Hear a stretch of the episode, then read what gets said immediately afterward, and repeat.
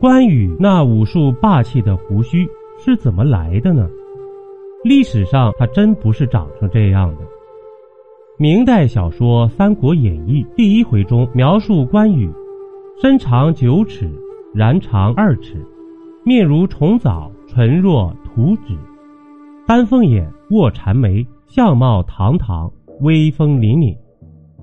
胯下赤兔马，手中青龙偃月刀。这是后世人们对关公的基本印象，但这种形象并非依据较为真实的历史资料来描述的，而是经过由历代文人学者和民间百姓共同参与创造的。可以说，原来历史人物关羽的形象已经是面目全非了。晋朝史学家陈寿的《三国志·关羽传》中记载，历史上。关羽外貌的突出特征是美须髯。诸葛亮曾在书信中称赞关羽绝伦异群时，便用了“然”字来称呼关羽。古代对有影响力的人的相貌都有一定的描述模式，如《史记·高祖本纪》中，高祖为人龙准而龙眼，美须髯，左骨有七十二黑子。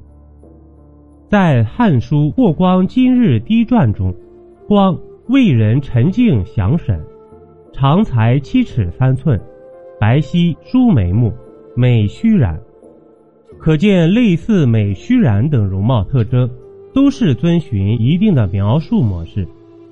诚然，这也说明注史者对历史人物突出的容貌特征的关注。后世人们愈来愈推崇关羽。信仰崇拜，对关公容貌不断进行美化，例如对关公的虚然的改造。但是限于历史资料的缺失，在《三国志》中只简单留下“美虚然”抽象的字样，因为文字意思的模糊与抽象，便给后人留下开阔的想象空间。自汉末及唐代的历史长河中，关公画像、雕像。并没有流传下来，无迹可寻。而现存最早的关公像来自一幅北宋末期雕版印刷作品《义勇武安王》。这幅印刷品在关公像变造史上意义重大。它告诉我们，关公的形容至少在北宋之际已经定型。从版画中可见，处于画面中心的关羽，其须髯正为五柳，清晰可见。与后世关公像无异。此时的关公已被尊为义勇武安王。到了蒙元时代的文人，对关羽的虚然多有想象，有虬髯、三柳、五柳等诸多说法。不过，仍值得注意的是，关羽的虚然在文学的描述上存在差异，但在形象上却以表现五柳为主。在元朝的新刊全相《三国志平话》中，将关羽的容貌描述为神眉凤目、虬髯，面如紫玉，身长九尺二寸。书中的虬髯是指两腮连鬓长着蜷曲的胡须，这是胡人的虚饰。书中还进一步指出，关羽虬髯过腹，显然是无法过腹的，可以看出。这是一种自我矛盾的说法，但从该评话中附带的插图可知，关羽着实留着五柳髯。这种画像显然跟文字上的叙述并不一致。元代一些杂剧则多用三柳、美髯长等其他说法来描述关公的胡须。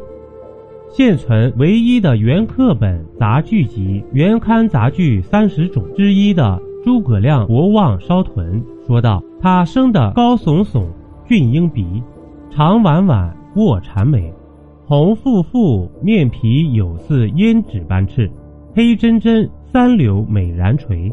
这将军内藏着君子气，外显出圣人威。”元代知名的剧作家关汉卿曾创作了一部《单刀会》，剧中说。